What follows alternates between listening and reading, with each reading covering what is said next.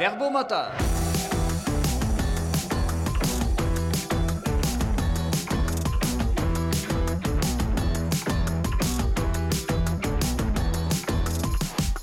Bonjour à tous et bienvenue à cette nouvelle émission des Verbomoteurs. Ici votre animateur Simon Lessard. Cette nouvelle émission qui a pour but de jeter un regard chrétien sur l'actualité de la semaine, actualité aussi bien politique, religieuse, culturelle et sociale.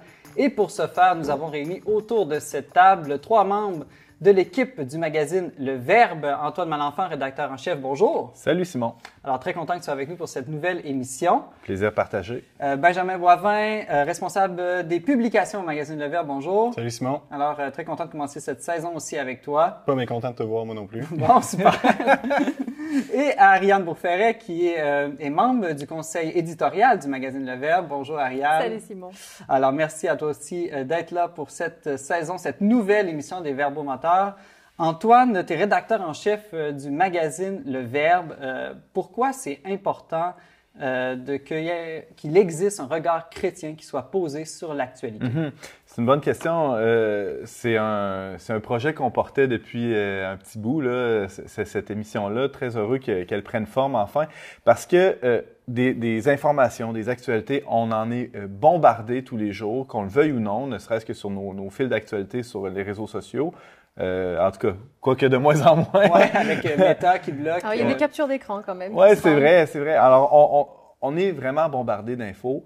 Euh, et comme chrétien, il y a une tentation qui est présente, en tout cas, euh, ça l'est pour moi, mais je pense que pour, euh, pour beaucoup d'autres aussi, c'est de, de devenir cynique ou de même désespérer hein, en, voyant euh, le, où va le monde. D'être toujours comme une forme de critique stérile, au fond. Ouais, et, et je pense que le but de ces missions-là, en tout cas, un des débuts un peu sous-jacents, c'est peut-être de, de, déguiser notre regard d'espérance sur le monde dans lequel on vit des, des, catastrophes, on va en parler aujourd'hui, des, des, événements plus difficiles, euh, il y en aura toujours, mais comment on peut regarder ça avec, avec l'espérance, avec la foi et même avec la charité, pourquoi pas? Ah, ben, c'est un beau défi euh, qu'on s'est lancé à tous. Alors, mhm. merci d'avoir accepté euh, de le relever. Euh, Aujourd'hui à l'émission, on va parler entre autres du tremblement de terre qu'il y a eu au Maroc dans les derniers jours, ainsi que de l'OMS, l'Organisme mondial de la santé, qui a fait de vifs reproches au Québec. J'ai hâte qu'on parle de ça. Mais tout d'abord, on commence cette émission avec la nouvelle qui a retenu l'attention cette semaine d'Ariane Beauferret.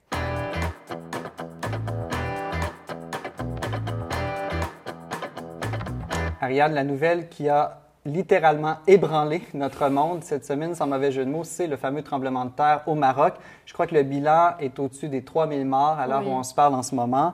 Euh, bon, quelle est la situation actuellement au Maroc? Comment s'organise un peu l'aide humanitaire en ce moment?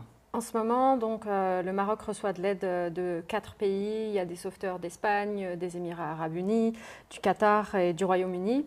Et c'est une opération qui est difficile parce que le, séisme, il a eu lieu au sud de Marrakech, dans les montagnes de, l'Atlas.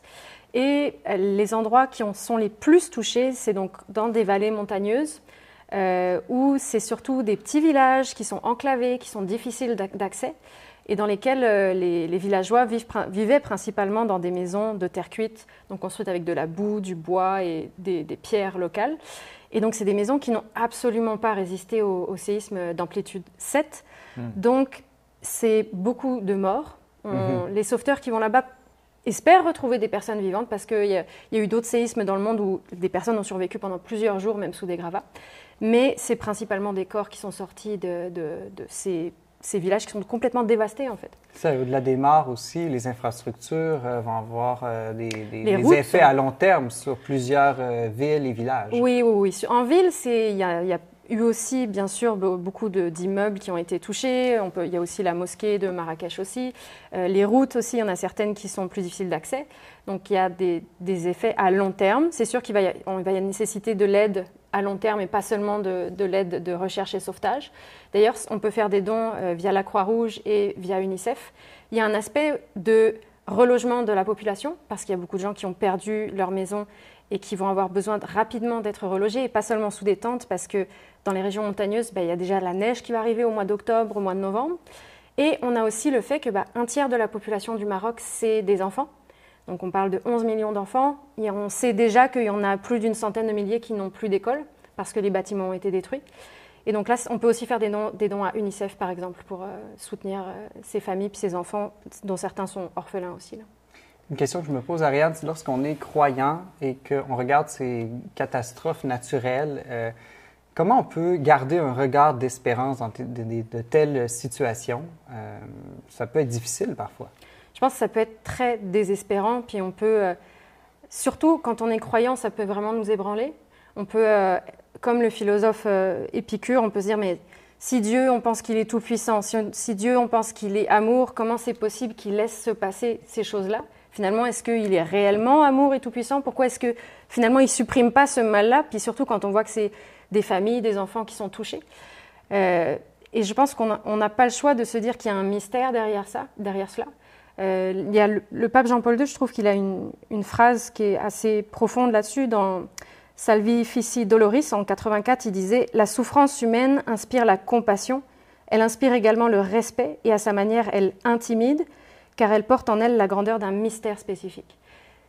Face à ces catastrophes, en fait, on, peut sentir un désespoir, mais il faut forcément que ça nous invite à aller plus loin. Ça doit nous inviter à comprendre que notre vie, ben, il y a une fragilité derrière, et que c'est impossible que ces choses-là se passent sans qu'il y ait un sens aussi derrière. Mhm. Sinon, on est dans un monde qui est complètement désespérant. en y pensant avant l'émission, je me disais, est-ce que vraiment ça ébranle ma foi? Euh, je me disais, je ne sais pas si ça ébranle ma foi, mais est-ce que ça ne devrait pas plutôt stimuler la charité? On parlait d'aide humanitaire euh, qui se met en branle en ce moment. Euh, moi, je me dis, quand il y a des catastrophes, des tragédies, un aspect positif sur lequel on peut tourner notre regard, justement, c'est la solidarité internationale, la solidarité locale euh, qui, est créée devant tout mal euh, comme bah, D'ailleurs, les Marocains, là-dessus, je pense qu'on peut les, admirer beaucoup parce qu'ils vivent une épreuve très difficile, puis ils s'entraident énormément sur le terrain. littéralement, c'est... Oui, il y a des sauveteurs, mais c'est aussi la population qui va chercher les, gens dans les gravats.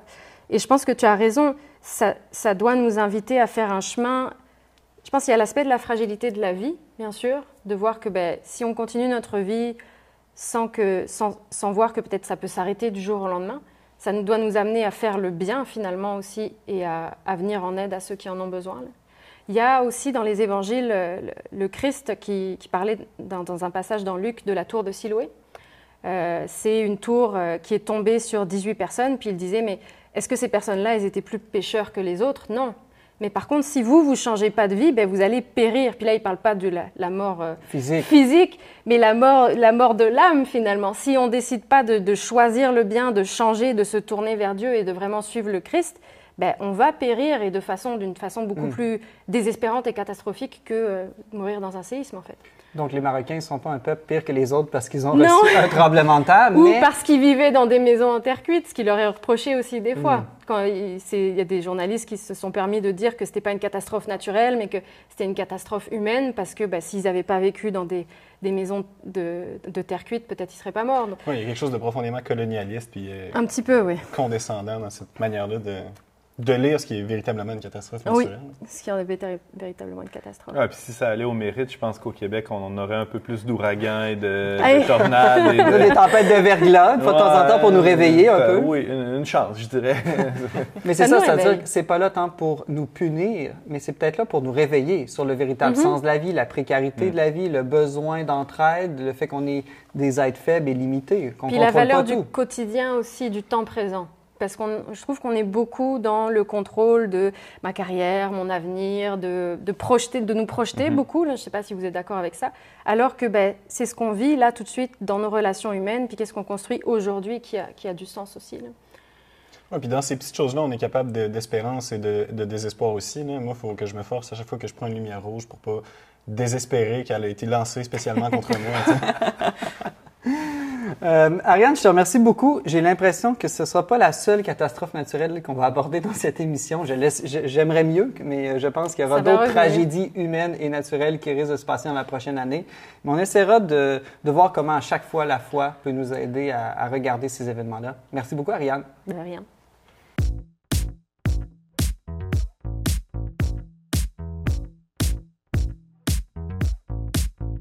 Antoine Malenfant, l'Organisme mondial de la santé, l'OMS, a fait de vifs reproches cette semaine au Québec parce que euh, le Québec re- recruterait trop de personnel médical dans des pays en voie de développement, par exemple euh, des infirmiers, des infirmières. Qu'est-ce qu'il faut penser d'un reproche comme ça? Est-ce que l'OMS serait contre la santé des Québécois ou anti-immigration? Euh, on peut penser bien des affaires. Euh, Simon, euh, c'est Radio-Canada qui rapportait la nouvelle cette semaine.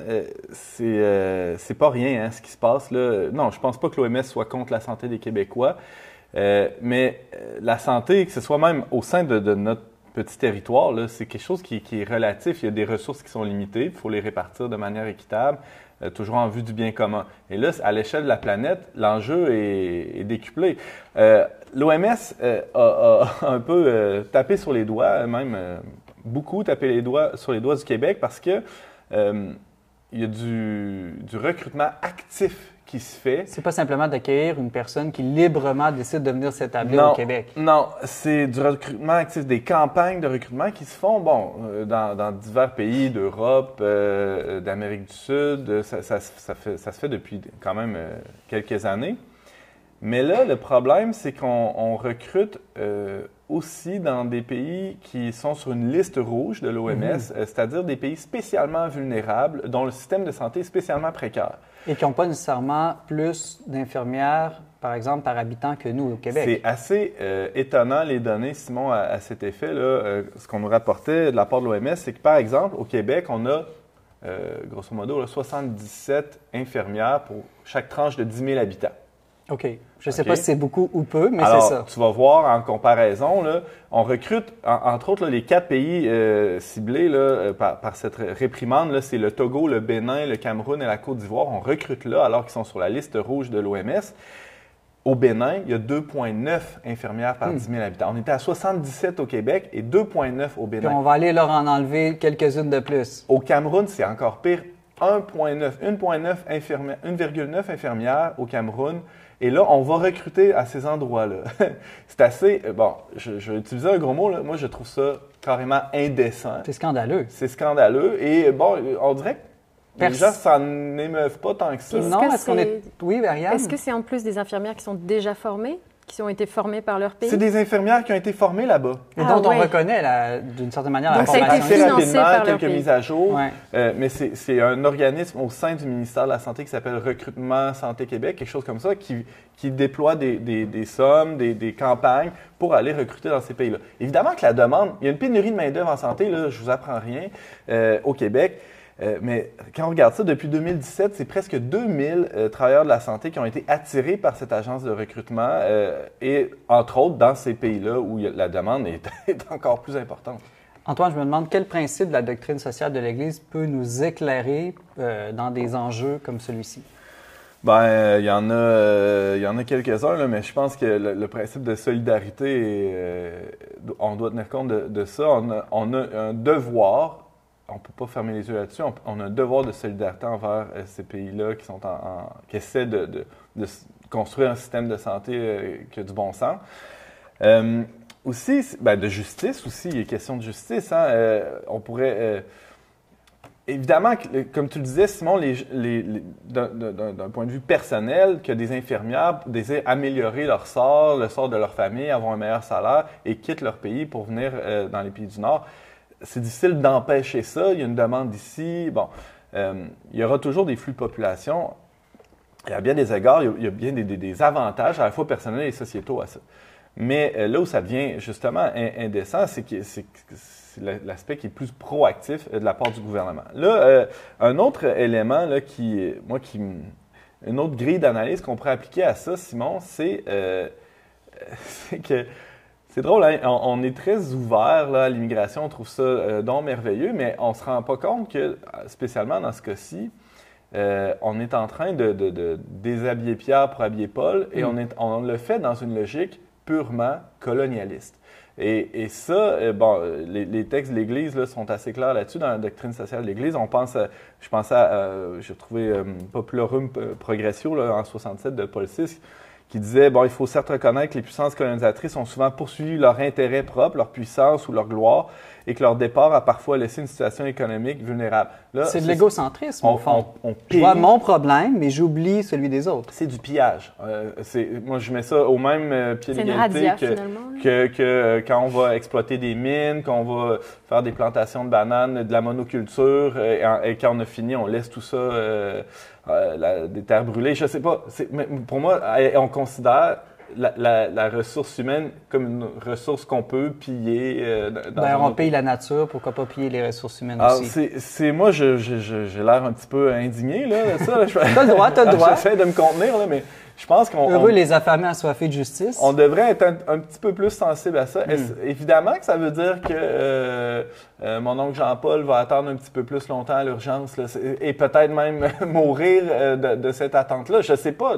Mais je- toute chose étant relative dans cette histoire-là, là, le- les, les- les effets sont hautement plus délétères et graves et profonds euh, de- de- euh, chez les pays en voie de développement que, euh, qu'on peut retrouver ici là, comme effet de la pénurie de main-d'œuvre. Ah, mais il faut quand même avoir une, une- une grille d'analyse qui dépasse la personne individuelle pour arriver à cette conclusion-là. Parce qu'après tout, chaque infirmière ou infirmier particulier qui vient de pays en voie de développement est susceptible d'améliorer son sort individuel en, en- en quittant son pays pour venir travailler au Québec ou euh, ailleurs en Occident.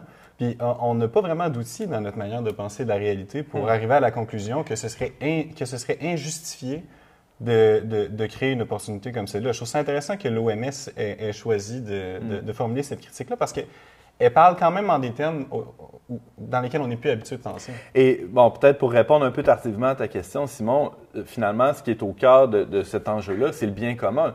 Hein, quand on- quand on- ça nous permet justement de nous détacher des, des cas particuliers, là, quand on regarde la- la- la- le portrait plus global, hein, global dans le sens même mondial, euh, on- si ce qu'on vise, ce qu'on recherche, ce qu'on désire, c'est le, bien commun, euh, on ne peut pas euh, accepter cette situation-là, euh, se mettre la tête dans le.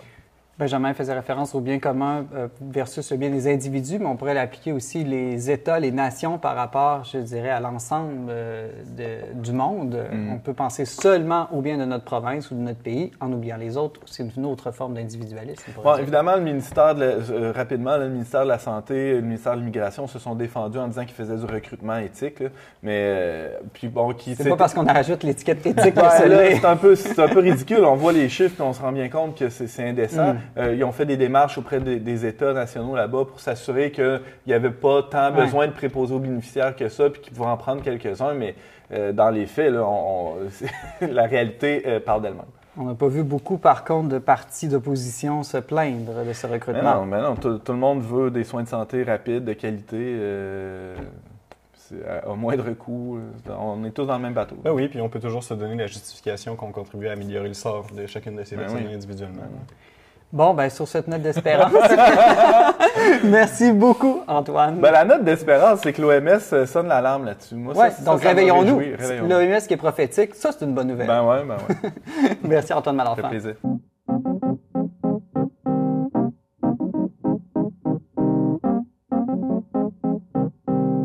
Benjamin Boivin, il y a quelques temps, au début du mois de septembre, euh, le pape François a fait un voyage en Mongolie et un voyage un peu spécial parce que c'est euh, un pays où se trouve une des plus petites communautés euh, catholiques au monde. Je pense qu'on dit qu'il y a environ 1500 baptisés. Pourquoi le pape François a choisi la Mongolie plutôt qu'un autre pays plus important géopolitiquement, par exemple? Ouais, c'est ça, c'est quand même assez intéressant. là. Quand on y pense, 1500 baptisés, ça veut dire que finalement, le pape François aurait eu la possibilité, je ne sais pas s'il le fait, de rencontrer chaque baptisé individuellement de ce pays-là. C'est à, même fou. c'est à se demander si ça n'aurait pas coûté moins cher de faire venir ce monde-là au Vatican, toute la gang. Que de On- déplacer tout la- le Vatican euh, là-bas. Ben ouais, on, on a liste deux, trois vols, là, puis on les fait venir à la maison. Puis, euh, Ben ouais, c'est ça. Donc, c'est pas pour des raisons économiques. Non, manifestement. Non. Ben, je sais- le pape François nous a quand même habitués, à, à- dans sa fibre missionnaire, à aimer vraiment aller vers, c'est le mot qui est beaucoup en usage dans son portico, vers les périphéries de l'Église. Mm. Donc, il va vraiment vers les périphéries géographiques et existentielles. Donc, il va rencontrer des gens de tout horizon, de toute perspective, des gens qui n'ont jamais été rencontrés de cette façon-là avant. Il n'y a jamais un pape qui a visité la Mongolie, en tout cas pas que je sache. Et puis, euh, il est allé là, et c'est vraiment un pays où la, la population catholique est très petite, la population en général de ce pays-là est très petite également. là. il y a plus, il y a plus, euh, de, il y a plus d'animaux, euh, des, des vaches et des chèvres euh, en Mongolie Que de d'humains, catholiques. par de très grandes proportions. Peut-être qu'au Québec, bientôt, ça va être le cas aussi. Eh oui, c'est ça. Puis le, le- le- le pape François est un pape des périphéries de plusieurs manières différentes. Là. Il n'est pas seulement prompt à visiter des pays comme ça qui n'ont jamais visi- été visités, il est aussi prompt à nommer des cardinaux dans des pays comme ça. C'est vrai? Jusqu'à il y a très peu de temps, il n'y avait jamais eu un cardinal euh, mongolien dans l'histoire. Et, et on peut pas dire qu'il y a un cardinal mongolien parce qu'en Mongolie, il n'y a pas une, église autochtone véritablement. Il y a très peu de Mongoliens. C'est un Italien, en C'est fait, ça, le exactement. cardinal euh, le responsable de la Mongolie. Mais Giorgio par contre, Marin. Oui, quel est son Oui, nom? c'est ça. C'est Giorgio Marengo, qui est le préfet apostolique de Ulaanbaatar en Mongolie. Préfet apostolique, ça signifie que en Mongolie, il n'y a même pas un, un diocèse encore. Il y a une préfecture apostolique qui est responsable de ces gens-là. Donc, qui- ça relève directement du pape? Exactement. Et puis, cette personne-là a été euh, nommée, euh, a été créée cardinal. Il n'a même pas 50 ans. Donc, c'est le plus jeune cardinal au monde, je crois. Oui, actuellement, c'est le plus jeune cardinal au monde. C'est c'est un Italien, c'est un, un missionnaire dans l'âme. Et puis, lui, il a été responsable de gérer euh, ce voyage-là.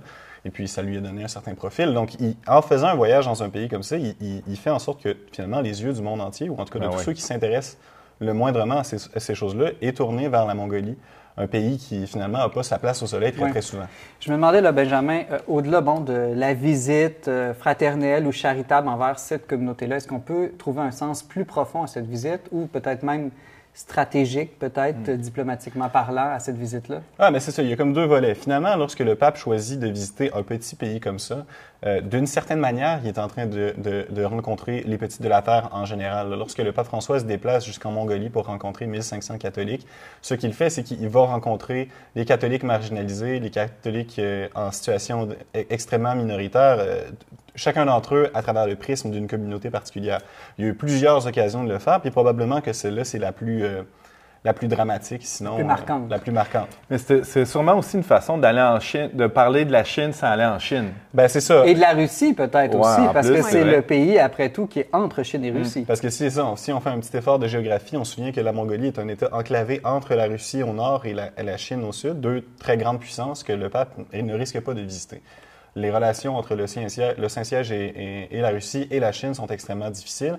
Et évidemment, lorsque le pape va en Mongolie, en Mongolie ben, il est le plus proche qui sera jamais probablement de la Russie et de la Chine. Et il a saisi l'opportunité de parler de ces deux pays-là, euh, essentiellement dans son vol de retour. Donc, on sait que le pape, habituellement, lorsqu'il revient de voyage, il accorde une longue entrevue à un pool de journalistes. C'est souvent des, des prises de parole les plus intéressantes, en fait. Oui, ben, puisque Ben, c'est... D'un point de vue politique, en tout cas. Il allume quelques pétards ici et là dans l'avion. là, Ben oui, c'est ça.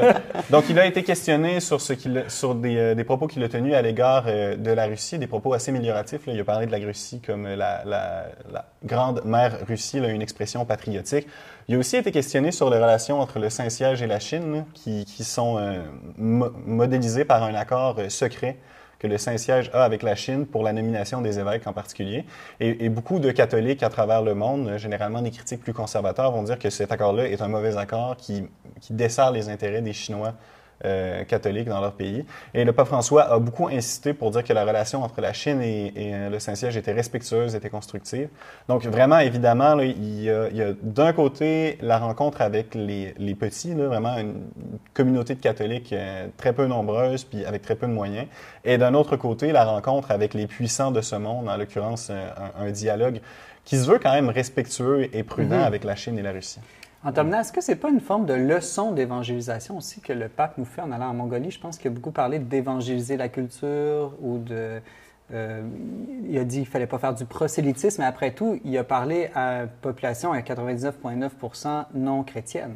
Oui, oui, tout à fait. D'ailleurs, c'est vraiment dans l'esprit de la, de, la, missiologie, si l'on veut, là, de, la, de la manière de penser la mission euh, de l'Église aujourd'hui que le pape François cherche à dont le pape François cherche à faire la promotion. C'est l'un des, euh, c'est l'un de ses euh, chevaux de bataille, si l'on veut, là, dans tout son pontificat. Puis ça s'est traduit par euh, plusieurs voyages, puis par des nominations, comme on en parlait un peu. Donc c'est vraiment l'idée que la, la foi chrétienne, l'Église catholique, peut s'intégrer dans une diversité de cultures sans se perdre. Donc il n'y a rien de la Mm. foi catholique qui est perdu lorsqu'elle est intégrée de manière euh, habile et intelligente dans la culture locale.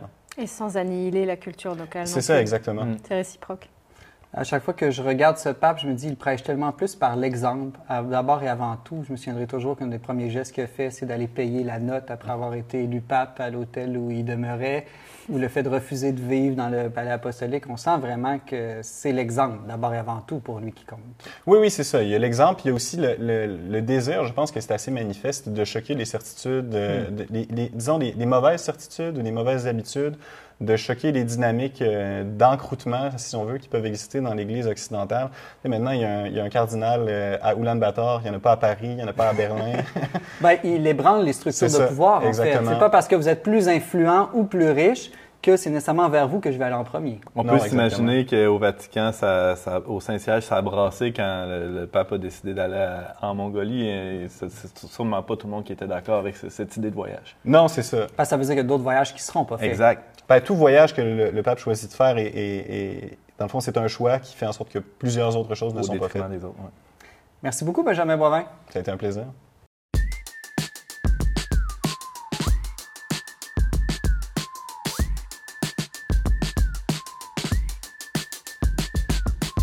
Alors, avant de se laisser, c'est l'heure de notre petit tour de table culturelle euh, où on vous suggère euh, toutes sortes de choses, livres, musique, séries, films à écouter. Antoine Malenfant, il y a un album québécois intéressant qui est sorti cette semaine. Ouais, en fait, c'est un incontournable de, de la musique euh, québécoise.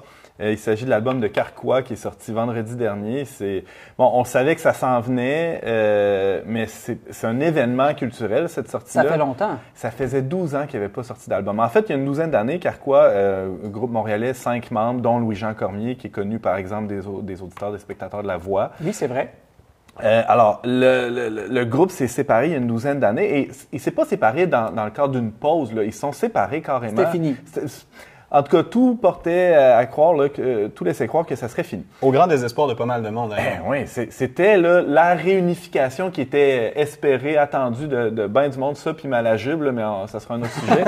Mais Euh, donc là, il nous donne un nouvel album. Mais c'est-tu bon, cet album-là? ben, je dirais que c'est inégal, puis j'aurais aimé ça qu'il y ait un petit peu plus de travail de finition. C'est, il y a b- plusieurs pièces qui sont plus expérimentales. Ouais, hein? Il y a des sonorités de, euh, de, de musique brésilienne, des fois des accords de guitare, des rythmes. Avais-tu euh, l'impression qu'il y avait des sonorités aussi un peu du passé, des années 90? Moi, j'ai eu cette impression-là. Bon, les, les synthés, des fois, viennent chercher ce, ce son-là. Euh, François Lafontaine au clavier, qui, qui, euh, qui a toujours eu une petite affection là, pour, pour une diversité de sons 70, entre autres. Mais euh, euh, moi, c'est plus au niveau de la finition. Je trouve euh, ça aurait pu être plus léché, Mm. plus pop. Hein? Euh, Ils ont eu les, les chemins de verre là, il y a une douzaine d'années qui étaient un peu plus accessibles. Bon, ça reste un bon album, je le recommande quand même. Ah, Bon, Plusieurs ben. ont dit que c'était leur meilleur album. Ah ouais, bon, ben, euh, peut-être que je l'ai pas assez écouté encore. Je l'ai écouté trois, quatre fois quand même. Alors, c'est dans la seconde de Carquois, c'est c'est chez Simone Record. C'est sorti la semaine passée. Merci beaucoup, Antoine. Allez, merci